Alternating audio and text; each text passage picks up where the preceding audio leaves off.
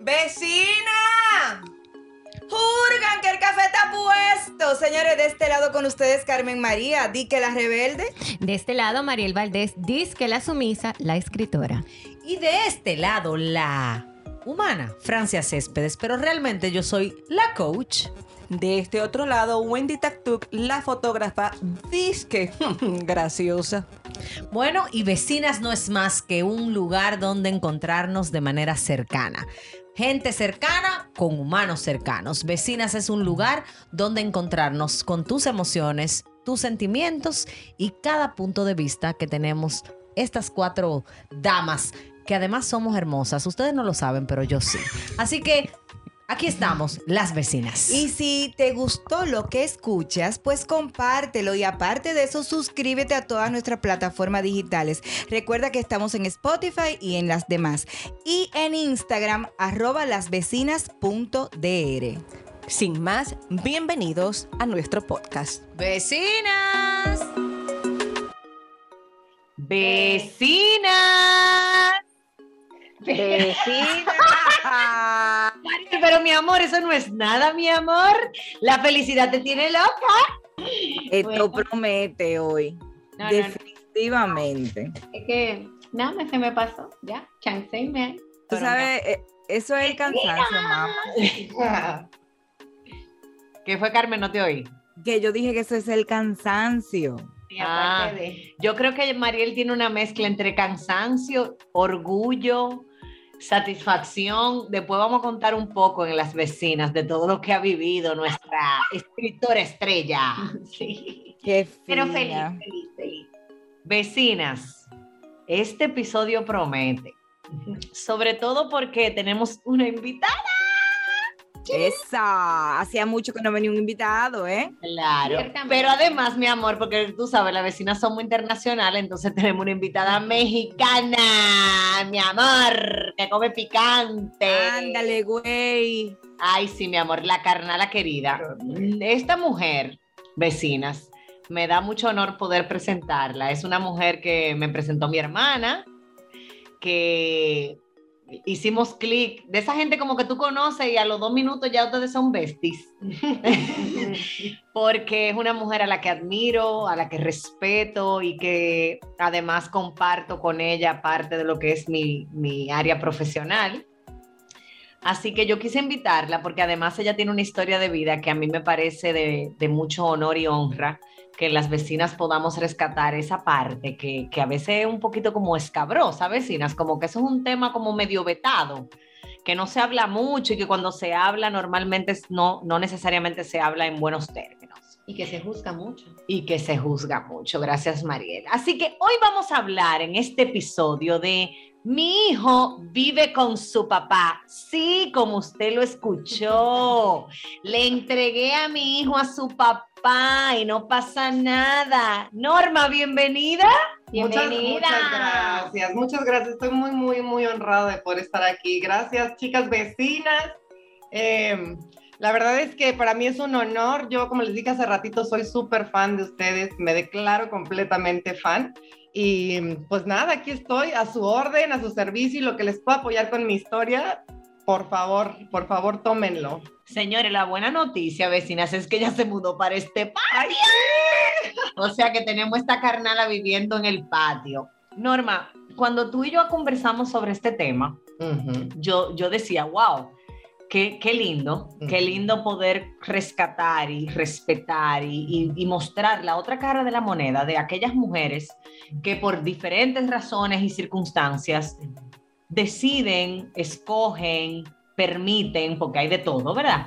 Que sus hijos vivan con papá y no con mamá, de un matrimonio roto o de una relación no, no terminada, o no importa cuál sea la circunstancia. Pero lo más lindo de este tema es que tú acabas de hacer antes de empezar a grabar. Bueno, yo le tenía que pedir permiso al protagonista de la historia para poder hablar de esto. Yo hablé con mi hijo y le dije, mira, mi amor, las vecinas me invitaron a hacer un podcast sobre este tema y yo le dije a él, pido tu permiso para poder hablar de esto y él me dijo, mami, adelante. Claro que sí. Señores, yo estoy, yo estoy definitivamente, así como yo amo a, a Freddy III, que no lo iban los otros dos, pero como yo, así como yo estoy enamorada de Freddy III, el hijo de Carmen, mi otro gran amor es el Yayo, Ay, sí. que es el protagonista de esta historia. Norma, ¿por dónde empezamos?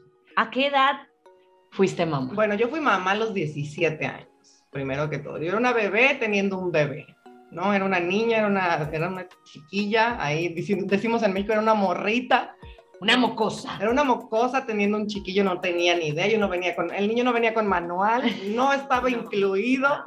Y pues bueno, sí, sí, con los retos que es ser adolescente y ser mamá. Es dejar de ser niña, no para ser mujer, es para ser mamá.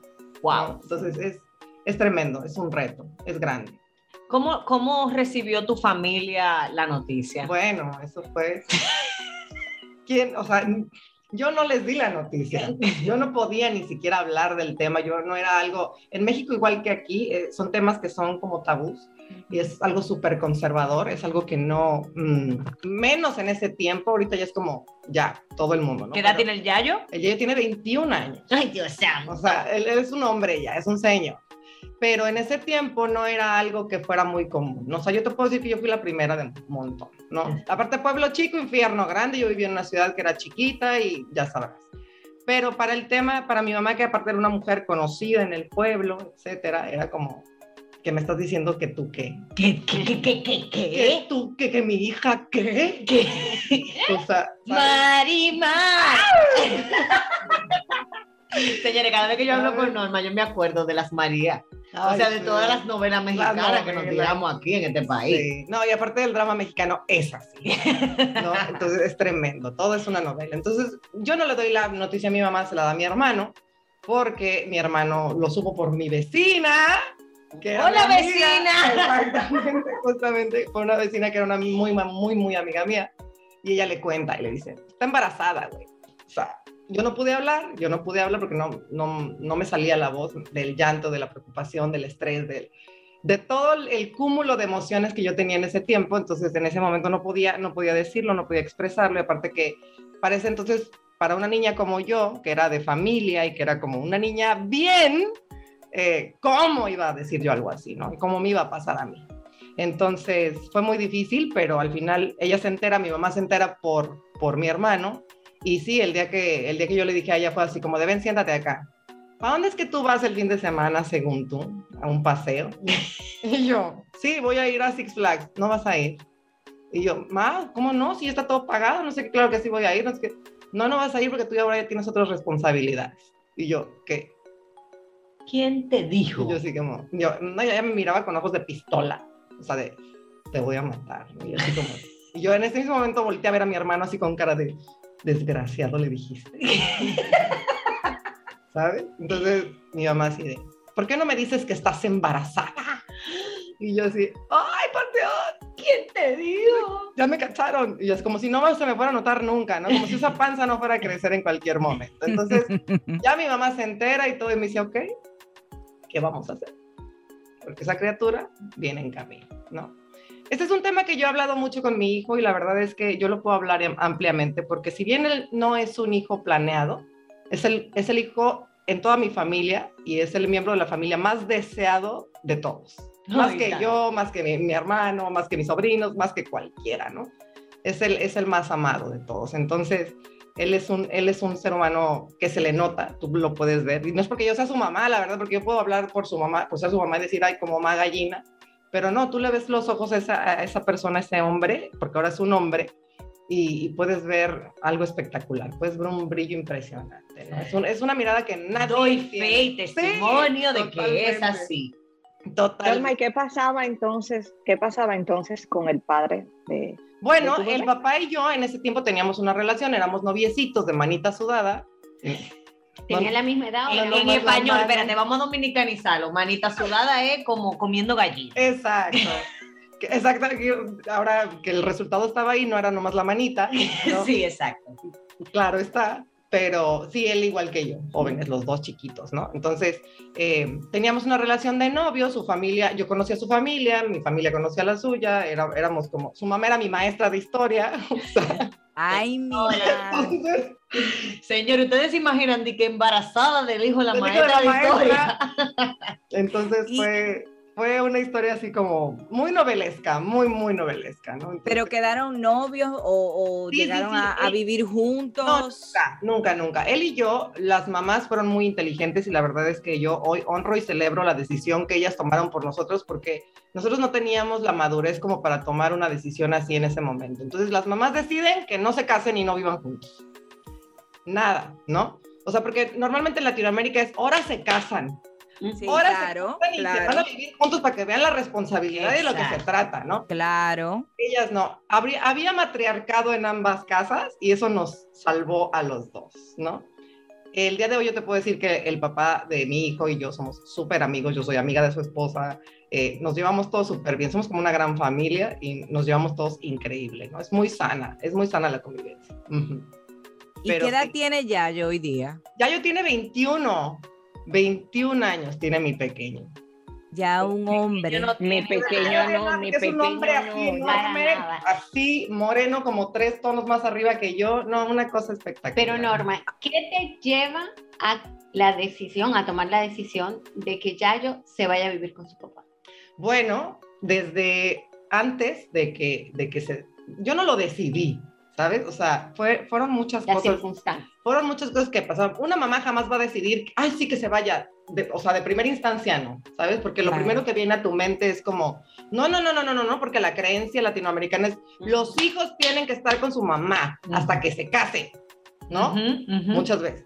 Entonces, bueno, yo no, yo no soy de esa creencia, ya no ahora. Para mí los hijos, en cuanto empiezan a hacer vida de escuela, etcétera, viajar, lo que sea, requieren su espacio también, o sea, siempre en contacto con los papás y todo, pero sí requieren ciertas, desde que, desde que ya son adultos, ¿sabes? Ya no, ya no los puedes tratar así. Entonces, yo no tomé la decisión como tal, porque no fue, no fue algo así como de que yo dije, ay, bueno, ya es tiempo de que te vayas a vivir con tu papá, porque una mamá jamás va a pensar así, ¿no? Las mamás somos así como de, no, no, no, no, tiene que quedar conmigo, pague el precio que pague, ¿no?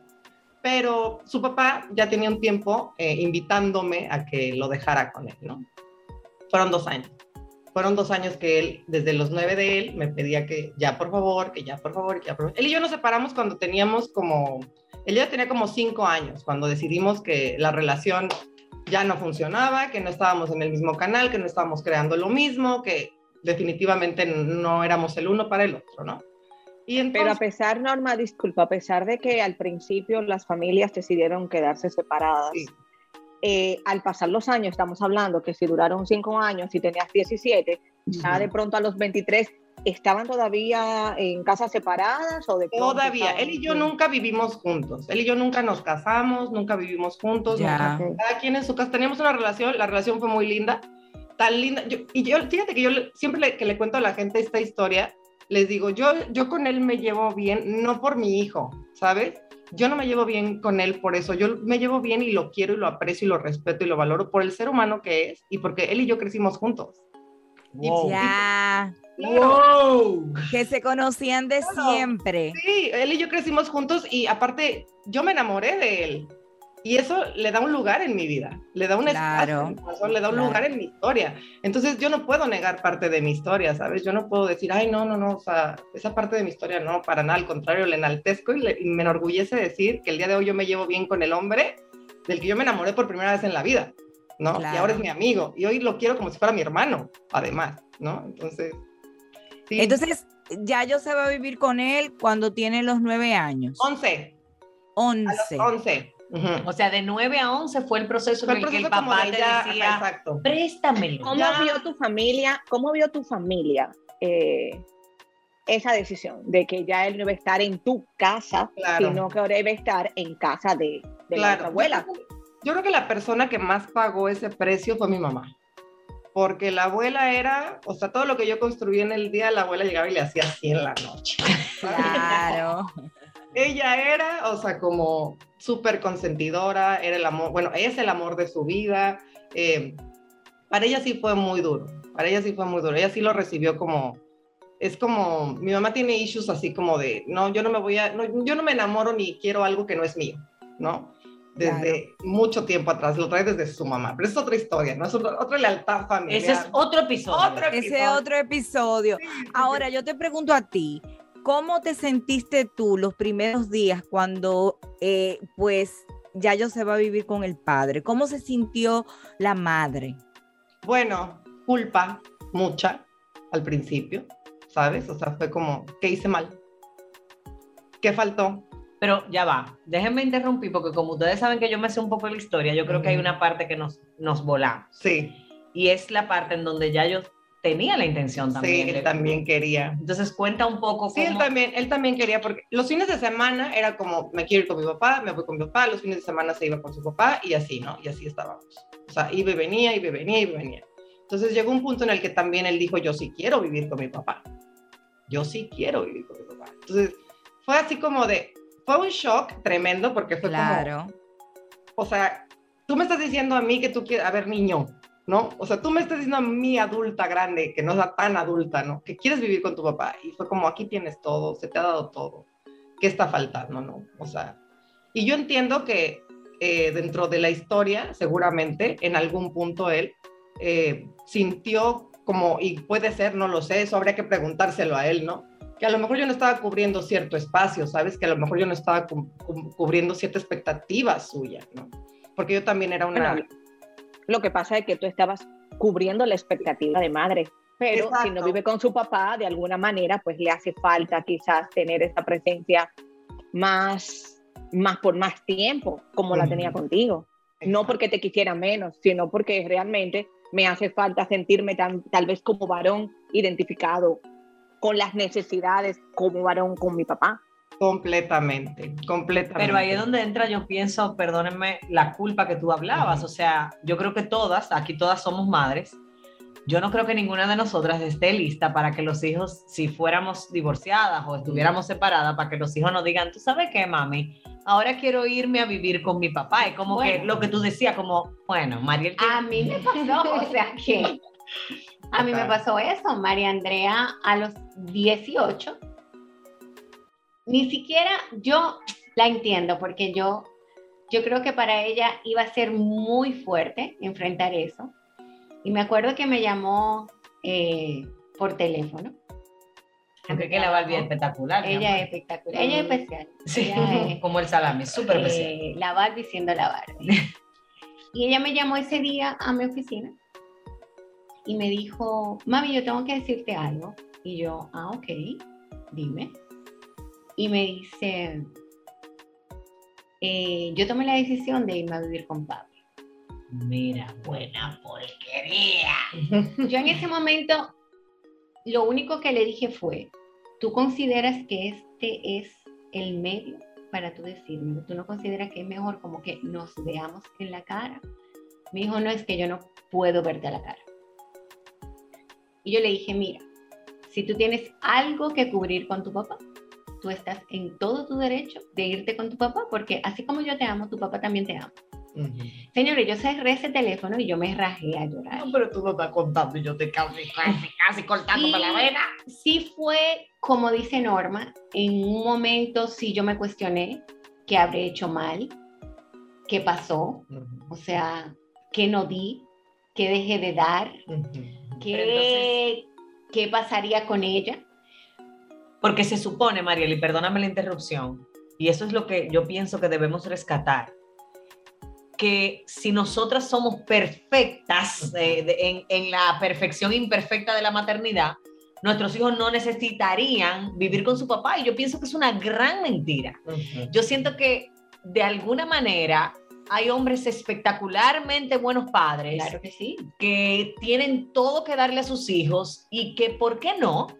Los hijos puedan merecer, necesitar, requerir o querer simplemente vivir esa, esa, experiencia. esa experiencia. Entonces, mira cómo ustedes dos en, en escenarios distintos comparten esa culpa, Sí, porque sí. desde el punto de vista de la idiosincrasia de- o de la cultura latina, los hijos son de la mamá, papá y en el mercado, o sea, como que es inconce de hecho, la gente se divorcia, señores, y lo normal es que, ah, entonces tú te quedaste con sus- tus hijos y, el, y el, la mujer que osa decir, no, mis hijos se quedaron con su papá, es vista como, qué falta de ti, Claro. que no hiciste, qué te pasa, tú estás mal. Sí, lo que pasa te es, y perdón que haga este paréntesis aquí, es, lo que pasa es que la gente que piensa así es la misma que piensa que el marido ayuda en la casa. Ex. Es la misma que piensa que le encarga el mari- que le encarga los hijos al marido. Que cuídamelos. Que, pues que no los, o sea, No son de los dos. son del Espíritu Santo, ¿o qué? O sea, ¿sabes? O sea, es esa misma cultura y no es así. Y no es, o sea, tanto tiene derecho la mamá como tiene, el de- como tiene derecho el papá. Y el papá también de vivir esa parte, ¿sabes? O sea, a mí, a mí, al papá de mi hijo no le tocó la parte de cambiar pañales, de cuidar una, una temperatura, de cuidar el reflujo a cada ratito y que no broncoaspire este escuincle que toda la, toda la vida tenía reflujo y todavía- se aventaba unos vómitos así de un chorro que te, te mueres, que parecía el exorcista. ¿sabes? Entonces era como, esa parte no le tocó a él, por ejemplo, ¿sabes? O sea, era como, pues así era, ¿no? Y la que, la que se fletó todo eso fui yo, o sea, yo era una niña y no sabía, no tenía ni idea cómo, la que me ayudó a ver a mi mamá. Y, y, no, y no es por juzgarlo a él, porque, y tampoco justificándolo ni mucho menos, pero también las mamás fueron así como de, ok, alguien tiene que estudiar, ¿sabes? Sí. Uno, uno se tiene que quedar en la casa cuidando a su chiquillo y el otro tiene que estudiar. Porque a ti te tocó, Norma, ¿eh? Claro. Eh, escoger entre. Entre pañales y leche o, o escuela. Por supuesto. Uf. ¿Qué pasó con esa norma luego que ya su bebé, su niño, está más grande y decide irse con su papá? Sacó norma tiempo para ella, para estudiar, para prepararse, para desarrollarse como mujer. Bueno, fue, al principio fue muy difícil porque aparte yo vivía en, un, en una ciudad donde me acuerdo que el director de la escuela le dijo a mi mamá, ella no puede permanecer en esta escuela por el impacto social que causa su presencia aquí. Jamás se me van a olvidar esas Oh. palabras. Así, Wow. literal. Ya se murió, Wow. by the way. Wow. Dios lo tenga en algún lugar especial Ajá. a ese señor. Sí, sí, sí. Así por Donde no se moje, donde no se moje, Francia. Pero tú sabes qué, señores. Pero antes, espérate, yo quiero decir algo, porque yo escucho a Norma, escuché a Mariela hablando cuando eh, María Andrea a los 18 tomó una decisión. Yo creo que ninguna madre está preparada eh, para que su hijo diga, eh, mira, yo a partir, no importa la edad que tenga. ¿eh? No importa la edad que tenga, yo no voy a vivir más contigo. Y, y- y a mí me pasó con mi hija de 24 años, 25 años. Ella decidió que no, que ella se iba a quedar viviendo con su tía, que es mi hermana, pero que ella no iba a vivir más conmigo. Y yo hice una crisis terrible. Lo sabemos, Carmen, lo sabemos. sí. Lo Claro, yo sabemos. hice una crisis terrible que Francia fue la que me metió la mano porque yo lo primero que hice fue retirarle la palabra a ella. Yo no la podía ver. Pues yo decía, pero ¿y qué tan mal madre fui yo para ella tomar una decisión como esa? O sea, yo me sentía que yo había sido una mala madre. Carmen, ella- por, lo que, por lo que tú estás diciendo, es básicamente eso. Es como que si el hijo escoge algo diferente a lo que nosotros entendemos que es lo correcto, tiene todo que ver con que somos mala madre. Y no necesariamente, o sea, Gaila, en tu caso, que es una vieja, by the way, a esa edad ya yo estaba parida de dos, Y yo, gracias, simplemente quiso Independizar. no solamente eso, tú sabes qué otra manera de verlo, y ahí entra, tú sabes, mi amor, la- las experiencias coachísticas. ¿Qué pasaría si nosotros vemos esa experiencia o esa decisión de Gaila como la manera de honrar lo que ella aprendió de ustedes? O sea, ¿qué diferencia habría si yo pienso como mamá, o sea, tú, Carmen, decir, wow, ahora mi hija quiere ya poner en práctica lo que yo le enseñé? Tú sabes qué es lo que pasa, Francia, que en ese momento tú no lo piensas. En ese momento tú lo que piensas es, todo lo negativo. Diantre, yo le he tratado mal, yo me porté mal con ella, yo no fui una buena madre. ¿Qué crianza fue que yo le di a esa niña que quiere eh, apartarse de mí así tan drásticamente? Y yo recuerdo que como a los dos días de yo retirarle la palabra, ella entra a la habitación y me dice, y entonces tú definitivamente no me vas a hablar. Y yo le dije, mira, ¿sabes qué? En este momento yo prefiero no hablarte porque todo lo que te pueda decir te puedo herir. Entonces yo prefiero no hablarte. Y ahí fue que vino Francia y entonces me ayudó a la situación. Pero yo, yo creo que no importa la edad que tenga el hijo de, de uno como madre. Eh, eh, al principio, o sea, tú no lo asimilas. Es como dijo Norma, yo me sentí en shock. O sea, yo dije, pero ¿y ¿qué pasó? O sea, y no importa la edad que tenga el niño, 11, 18, 25, no importa. Pero ¿y ¿qué pasa? Poniendo un ejemplo, vecinas, cuando la decisión sí la toma la mamá, porque hay casos, o sea, por ejemplo, una mujer que entra en una crisis emocional, Ujú. que se queda sin trabajo, que tiene una relación o, u otra relación con alguien que no es el papá de sus hijos. Y por la salud emocional, física y la estabilidad de sus hijos decide entregarle a sus hijos al papá. O sea, está mal esa mujer, porque nosotros crecimos, o al menos yo crecí con la frase de no hay nada que una madre no haga por un hijo. Pero entonces, no hay nada que una madre no haga por un hijo, pero tiene que ser al lado de ella. O sea, yo hago lo que sea por ti, pero fúñete al lado mío, para no decir la otra palabra con J. Es como que, de alguna manera, la cultura latina hace que nosotras como mujeres entendamos que la buena maternidad es mantenernos aferradas a los hijos, a pesar de la circunstancia o, a- o, o- o en contra de su propia salud, porque en tu caso, Norma, ya yo que todavía vive hoy, hoy además, ya obviamente, porque te tenemos aquí en el patio, vive con su papá, pero no es un hijo apartado de tu No. corazón. No, completamente no. No, no, no. no, es no. un hijo O sea, presente. sí, sí, sí. Pero fíjate, como lo dices, o sea, por ejemplo, yo no tomé la decisión como tal, pero yo estuve de acuerdo.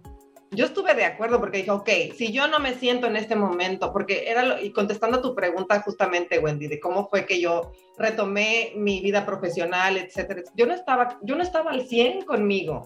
Yo no estaba completa, yo me sentía completamente, o sea, ¿cómo, tuve que dejar de ser una niña para convertirme en una mamá, ni siquiera en ser mujer, yo no era mujer.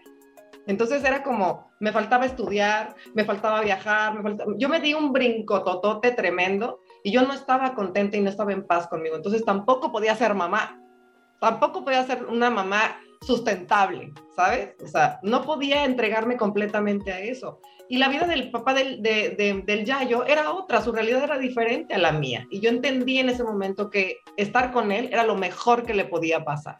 Incluso yo hablando con el Yayo hace poco, yo le preguntaba a mi hijito, ¿tú sientes que lo hicimos muy mal? Y me dijo, mami, lo que yo entiendo es que fue perfecto, porque si no hubiera pasado como fue, no sería el hombre que yo soy hoy. Ay, qué lindo, amores. Así tal cual. Mira, yo escuché esas palabras. Sí, no, es que de verdad, te juro, te les voy a mandar un texto que él me mandó cuando yo me vine para acá. No, van a llorar, ¿eh? O sea, para que lloren, para que lloren. Mira. Yo te Pero pregunto, fíjate que Norma- tú sabes que, Ah, eh, disculpa Carmen, Sí, sí. eh, a propósito de lo que tú estabas diciendo y lo que Francia dijo anteriormente, que nosotros como cultura estamos como que no entendemos que nuestros hijos, a pesar de que puedan estar en un espacio más sano, eh, más, eh, más firme en su, en su crecimiento, eh, a veces entendemos que no debe de, o, o lo vemos mal, que no debe de irse con su papá. Sin embargo, no lo pensamos dos veces para que lo críe un abuelo, Abuela. porque está tu ausencia, para que lo críe una tía, para que en muchos casos, muchos casos, no nana, no. Personas que viven en los pueblos, que, se- que le dan a su hijo para que se lo críe otra persona fuera de su, de su entorno, de su ciudad. Y esos hijos se desarrollan, o sea, lejos, que no no hay una cercanía porque los separa una distancia que, que quizás no pueden cubrir. Y eso lo, lo aceptamos, eso lo entendemos porque decimos, nuestros hijos, bueno, mi hijo se está criando con mi prima que vive en, en- en Punta Cana, pero yo vivo en Montecristi, pero eso está bien. Sin embargo, su papá, que quizás es emocionalmente más estable, no se lo podemos permitir que viva con su papá porque entonces nosotras como madres y como mujer fallamos. Es que la mamá también tiene como un ego maternal, ¿no? Es como, no, porque el papá no es apto, el papá no puede, el papá, claro, o sea, ¿por qué no puede? O sea, el instinto maternal no es cierto eso, no es cierto, o sea, eso se puede adquirir, porque como hay gente que es mamá que nunca parió, Ya por ejemplo, ¿no? O sea, Sí. Claro. Y hay muchos padres que son el más instinto maternal- madres que, que padres, ujú, ujú. que Exacto. se invierten correcto. los papeles, que se invierten por, por hasta personalidad, por, por forma de ser. O o que el sea, instinto maternal, Wendy, lo puede generar cualquier persona que anhele ser mamá. Nosotros Exacto. tuvimos un episodio maravilloso con Luisa, de una mujer que, de verdad, o sea, nos quitamos el sombrero 20 veces frente a ella, que decidió ser mamá, Ujú. A pesar de no poder gestar en su vientre una hija. Es mamá. Exacto. Entonces, pero vecinas, e- esta historia yo pienso que, que rescata o, o amerita que nosotros veamos de frente muchas de las cosas que nosotras creemos saber y no estamos abiertas quizá a desaprender. Porque si nos vamos a la realidad, hablando con total franqueza, cuando tus amigas, tu familia, X mujer se divorcia, lo que damos por sentado es que los hijos se van a quedar con esa mujer. Correcto. Entonces, como que si esa mujer toma esa decisión, nosotras muchas veces somos las primeras en, como dijo Mariela al principio, en juzgar la decisión. Y yo siento, vecinas, que el juicio tiene todo que ver con qué va a decir la gente versus cómo va a estar el hijo. O sea, como que no nos importa tanto qué va a pasar con ese hijo, esa hija, sino cómo la gente te va a ver. Entonces, tú qué viviste, Norma, ¿cómo lo recibieron, por ejemplo? Ya sabemos que tu mamá, igual, yo me imagino la mía y me imagino que mi mamá Sí. moriría de tristeza, porque obviamente, igual que tu mamá, mi mamá es demasiado abuela. Bueno, mami, te amo, pero tú eres más abuela que mamá. O sea, o sea, mi mamá es una abuela demasiado abuela. Sí.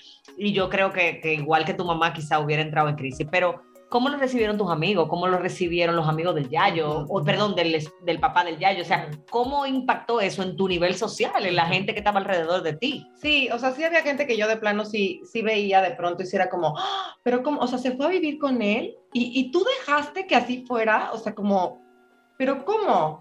O sea, ¿Y sabes qué pasó? Que lo que hicimos nosotros como papás y como familia eh, fue como hablar del tema lo más ligero posible y lo más normal posible, ¿sabes? Como nunca dijimos, uy, sí, es que se, eh, sí, es que... O sea, normalizaron una realidad. Sí, lo normalizamos completamente. Mira, desde que, desde que yo conocí a la pareja de, de- del papá del, del Yayo, fue como, Esta. ella es. O sea, fue así como... Y, y la verdad es que yo siempre se lo he dicho y le agradezco tremendo porque es una mujer espectacular, es preciosa, es psicóloga y, y es maravillosa y como ser humano me encanta y como mamá es preciosa también. Eh, porque ella también fue mamá de mi hijo. ¿sabes? Y eso es de honrar tremendo, porque cuando yo no estuve, ella hizo el rol increíblemente, ¿no? Entonces, y muchas veces ella ha estado ahí para él cuando yo no he estado. Y yo se lo agradezco tremendamente, ¿no? Tú sabes que yo no sé ustedes. Norma, ¿tú recuerdas, tú recuerdas, Norma? Ok, ya yo se fue, se fue, hoy, se fue a vivir con su papá. ¿Tú recuerdas cuando él llegó a la semana a tu casa? ¿Cómo te sentiste? ¿Cómo lo viste a él luego de haber pasado una semana ya no conviviendo con su papá dos días, un fin de semana? Haber vivido una semana ya con su papá. Sí. El impacto, eh, la sensación tuya y la sensa- y la, y la y el cambio de él, de, de, de su, de su alegría, de, de cómo. Bueno, yo, yo a él lo veía y lo veía contento, o sea, lo veía, lo veía bien de estar con su papá y todo. Sin embargo, yo, o sea, era como, yo lo evadí mucho. Al principio yo lo evadí mucho, mucho, era como, no, o sea, como que me hacía la loca, ¿sabes? Así como, no pasa nada, no está pasando nada, esto es normal, esto es normal, esto es normal, esto es normal. Hasta que, por, hasta que pasé por ciertos procesos de sanación y de perdón conmigo misma, ahí fue donde cayó el 20 y donde dije, por Dios, ¿qué pasó aquí? ¿Sabes? O sea, como, ahí fue donde yo dije, ¿qué sintió mi hijo? ¿Qué, sen- qué sintieron los demás? ¿Qué sintió mi mamá? Que, o sea, donde yo pude empatizar con todos ellos, ¿sabes? Porque, y donde pude darme el permiso a mí de sentirlo, porque fue como, Claro. ok, no, ok, no, no, no, todos bien, todo, todo- eso va a estar bien, eso es, ¿por qué? Porque yo tampoco viví con mi papá. Entonces, como yo no viví con mi papá tampoco, él se merece vivir ahí, ¿sabes? Ahora, ahora, yo, te, yo te pregunto, Norma, eh, sabemos que nosotros los latinos, los hombres, son un poquito, un tanto machistas. Después de, de- de- de tu relación con el papá de Yayo, me imagino que has tenido más relaciones. Sí, Y sí. te pregunto, esos hombres que han pasado por tu vida, que dicen, no, o sea, ¿qué, re- qué reacción tienen ellos cuando tú le dices, sí, yo tengo un hijo, pero vive con su papá? Claro. Bueno, en realidad, te digo, como yo lo normalicé tanto, o sea, fue así como, primero para, para mí, ser mamá soltera no es sencillo, porque cuando conoces a alguien es como, ok, voy a abordar el tema y de una vez te voy a decir que casi como yo tengo un lunar aquí, yo tengo un hijo. ¿No? Así. Así, o sea, es como, el niño es una extensión de mí, ¿sabes? Claro. Es negociable, Claro, para para empezar, ¿no? Eh, yo tengo dos joyas, dos joyas enormes en mi corona y una es mi mamá y la otra es mi hijo, ¿no? No todo el mundo tiene acceso a eso, por ejemplo, ¿no? Mis parejas, no todos han conocido a mi hijo, para empezar, porque ese niño no se merece ver a su mamá con cualquiera. Claro. Hay que filtrar. Me le mandan un saludo a la amiga de nosotras, de- a la amiga de nosotras, la famosa esa, que, que le presenta hasta los... Francia, Francia, deja que la vecina invitada, Que la invitada fluya, ¿verdad? exacto. por favor, Y, y bueno, eh, para mí, eh, sí me preguntan así, oye, pero, o sea, tu hijo vive con su papá y tú te llevas bien con él y, y ustedes tienen una buena relación y ustedes como, Claro, wow, o sea, la gente se sorprende, ¿no? Sí es como, claro. Sí es fuerte el shock, pero, pero nada, yo lo, yo lo digo como, ajá, y me tomé un vaso de agua y entonces después fui al baño y normal. O sea, que lo como- normal sería decir, mi hijo vive conmigo, Mm. yo odio a su papá, no me llevo bien con él, es un hombre que Exacto. no dio nada, tiene ahora una nueva familia y no gusta a mi hijo. O sea, es increíble, señores, cómo nosotros hemos normalizado llevarnos mal con los ex. O sea, como que eso se... y es ley. anormal que te lleves bien. Y es anormal que te lleves Completamente bien, o sea, eso- anormal, es o algo sea, atípico. Y, y te juzgan, te juzgan Exacto. porque tú te llevas bien con Claro. el ex de cualquiera de los Claro. Hay gente tan rara que- que-. Ahora, Sí, yo te tú pregunto, sabes, ¿no? eh, que, que yo sé que hay vecinas que se están sintiendo identificadas contigo, Norma, pero Mariel abrió también su corazón y nos contó eh, también como María Andrea decidió ir a vivir con su papá y me atrevo a preguntarte lo mismo, Mariel, porque muchas vecinas también pueden estar pasando por el rango de la edad. No voy Sí. a preguntarle a Carmen porque ya quizás, aunque no hay edad para eso, pero ya tú te haces la idea de cuando tu hijo quizás se va a vivir fuera, que ya no va a estar contigo. En tu caso, ella está comenzando una universidad, o sea, el plan era estar aquí. Acababa de salir Entonces, prácticamente del colegio. Claro, entonces, ¿qué pasa cuando ella, con esa llamada tan linda, tan ella, tan bella, eh, te dice que es verdad que se va a quedar para ella? O sea, ¿qué pasa cuando tú la vuelves a ver? ¿Cuándo Mira. logran suavizar la cosa? Tú sabes que a ella le tomó más tiempo que a mí, o sea, ella no quería enfrentar eso. Y cuando nos volvimos a ver, simplemente nos fundimos en un abrazo, o sea, no pasa nada. Tú tomaste una decisión porque yo entiendo que tú querías o tienes que vivir algo con tu papá. Y así pasó. Ella parió, nueve meses después ya volvió a mi casa. O sea, por un tema de que simplemente llegó y me dijo, mira, ¿tú sabes qué? No puedo. pero se dio la oportunidad de poder Claro, claro. hace un rato, de cerrar un ciclo, de Y yo también, un ciclo pues, y, y también no le- quedarse con la duda, claro. Exacto, y también yo entiendo que en esa parte y esa responsabilidad, eh, también yo me di el permiso de permitir que eso pasara, ¿entiendes? Con todo y dolor. con todo y dolor, exactamente. Y aún ella estando con su papá, mire, ella me llamaba, mira, necesito que desahogarme con esto. Claro, mi hija, ven, vamos a comer, vamos a cenar. Y fue tan bonito el día que ella llegó, ella llegó de viaje, eh, ya lista para volver a la casa. Y nosotras duramos cinco horas y ella pidiéndome perdón. Yo le decía que tú no me tienes que pedir perdón, o sea, tú tenías que vivir eso. Y eso que tú estás viviendo te hace entender, te hace entenderme un poquito más. Pero Mariela, entonces de alguna manera vemos cómo también nosotras, de manera consciente o inconsciente, le, le inculcamos a nuestros hijos que lo normal es que ellos quieran estar con nosotros. Yo voy a poner un ejemplo que quizás no, no, no, guardando las distancias. Yo recuerdo la primera vez que mis hijas se desahogaron con su papá de algo que no estaba funcionando de mí. Señores, no fue que se fueron a vivir para ningún lado fue que ellas arrancaron a acabarme con el papá. O sea, fue que ellas se sentaron con su papá a decirme, no aguantamos, mami está en esta situación, está pasando esto. Y si yo en ese momento sentí culpa, duda, angustia, no me quiero imaginar eh, lo que, lo que vivieron ustedes. Pero al mismo tiempo me, me- como que me canto y me lloro y digo, pero qué bueno, qué bueno saber que nuestros hijos han desarrollado una relación con sus padres que permite que si mañana yo falto, ella no se quede coja emocionalmente, eh, desde el punto de vista de, de sentirse cubierta. O sea, obviamente mamá es mamá y papá es papá. Y es ahí donde yo entiendo que nosotros como, como seres humanos, como tú decías ahorita, Norma, debemos dejar de ver normal que los hombres ayuden o usar ese tipo de frase como no, porque yo le pedí al papá de mi hijo que me ayudara este fin de semana. No, no es que te ayude, es que haga su parte. Es como que, señores, yo creo que lo he dicho en otros episodios, en mi caso, yo tengo que dar muchas gracias a Dios porque como dijo Wendy, yo tengo un, un marido que es más mamá que yo, que yo.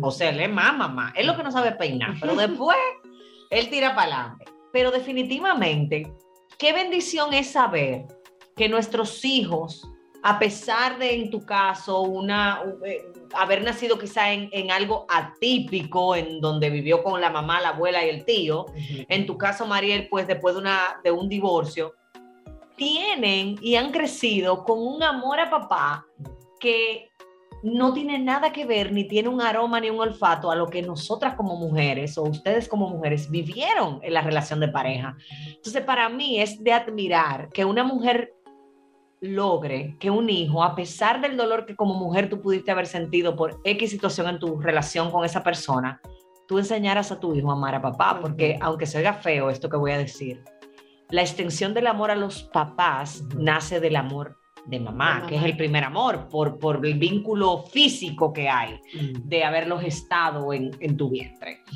Así que de, de alguna manera yo honro hoy a cada mujer que, que ha podido decirle sí a sus hijos en el momento que sus hijos han escogido algo diferente a lo que ellas le han enseñado. Porque definitivamente que fácil no es, vecinas. Fácil no es.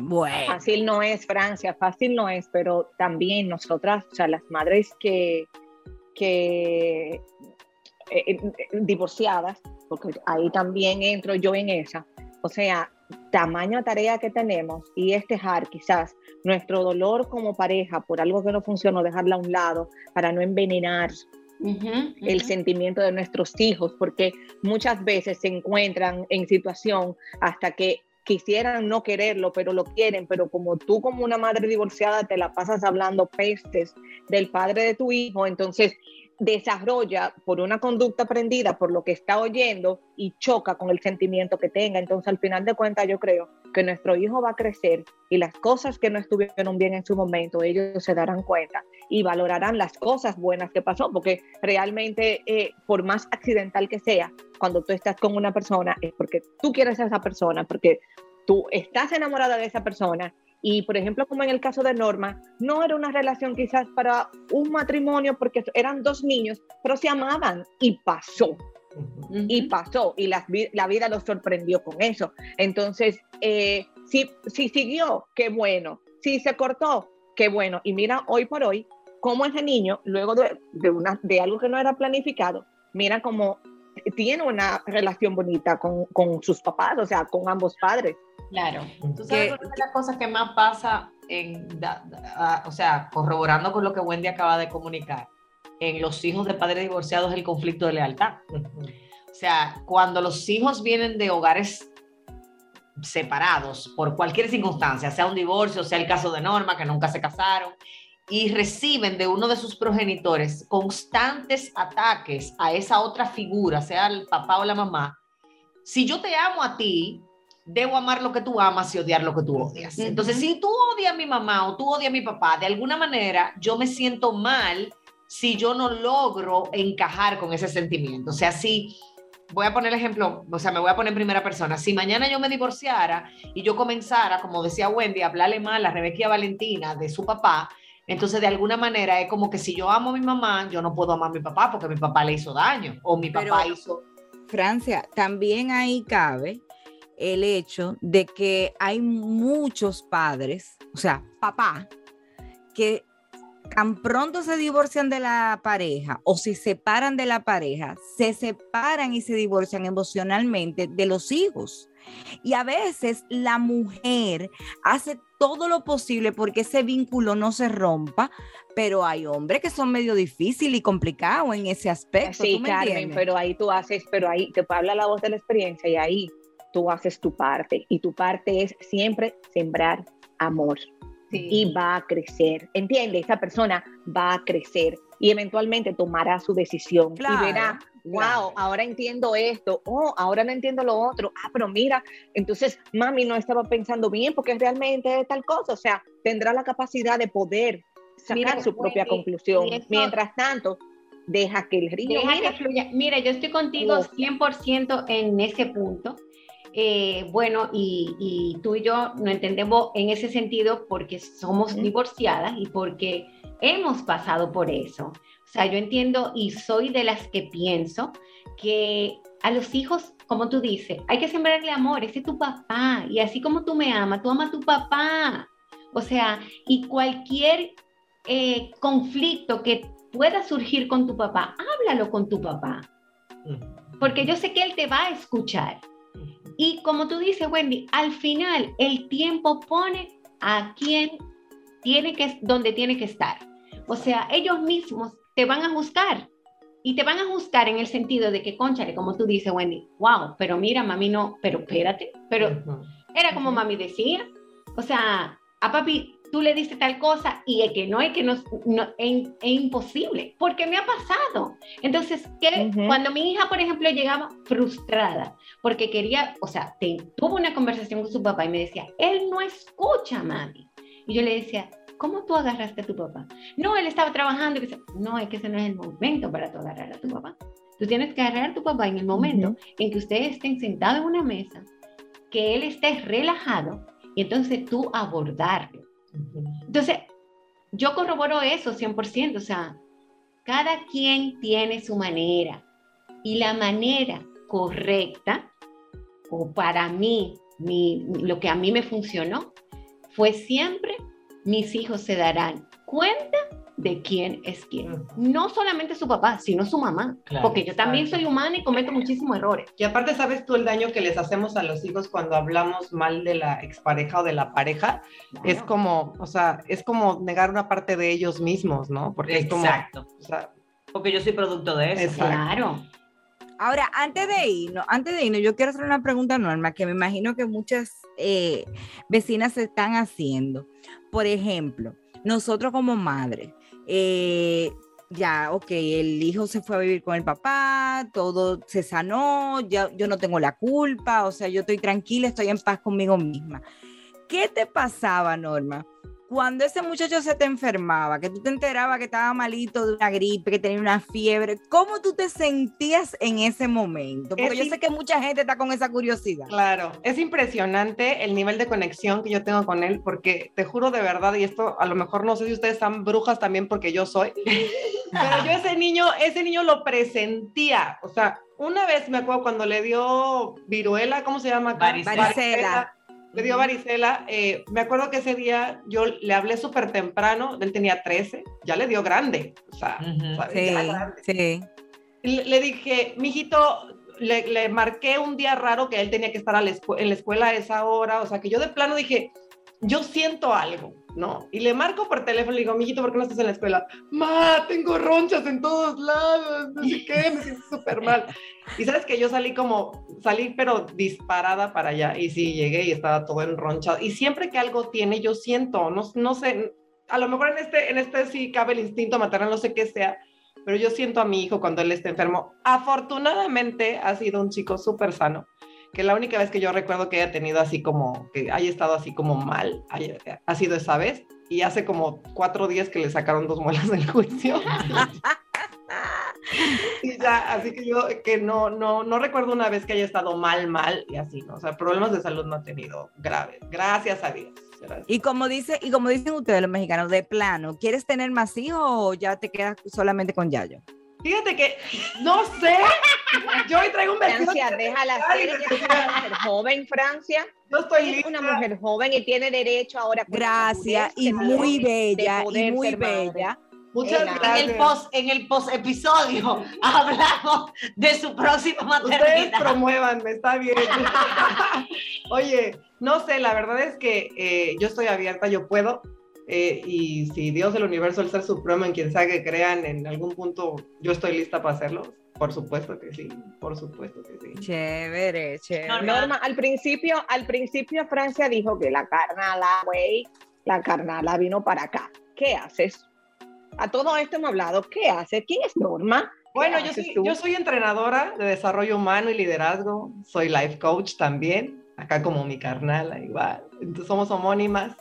Y yo estoy aquí trabajando en una empresa de desarrollo humano también, pues el nombre, ¿no? ¿Me puedo aventar el comercial? Sí. Se llama In Training, eh, con Karina Céspedes también, entonces estoy ahí de la mano con, con ellas, creando ahora desde esta plataforma y feliz, dejé mi país, pero estoy creando acá muchas, muchas cosas extraordinarias, muy bello, la verdad, muy amada, porque aquí me han tratado fenomenal. La carnala, como yo dije al principio, Wendy, qué bueno que preguntaste, es una mujer que... Yo, yo como que como que la palabra no, no la encuentro, pero es una mujer que a través de la dulzura, bueno, lo hablábamos ayer, a través de su dulzura, tiene la capacidad de moverte de la mediocridad a la excelencia. Es una mujer súper poderosa, con un, con un nivel de congruencia, con un nivel de, de amor por el ser humano, que sin lugar a dudas eh, pienso que nació desde tu hogar. O sea, no, no conozco tu mamá todavía, eh, pero, pero no tengo ninguna duda de, de que vienes de un hogar en donde te enseñaron a amar a la gente. Y por eso el Yayo tiene tremenda mamá. Sí. Y los comerciales, señor, enorme, bella, pero el Yayo está, mi amor. Pero bien de bien. Sí, es muy guapo, por si tienen ahí una hija de su edad, cuídenla. Norma, pues nosotras en este vecindario estamos de verdad encantadas Ay, yo, de que de esta visita. y yo, Espero que se repita. claro que sí. Y pues vecinas, vamos a ser padres sin importar la decisión que tomen nuestros hijos. Uf. Ay, qué difícil. ¡Vecina! Vecinas.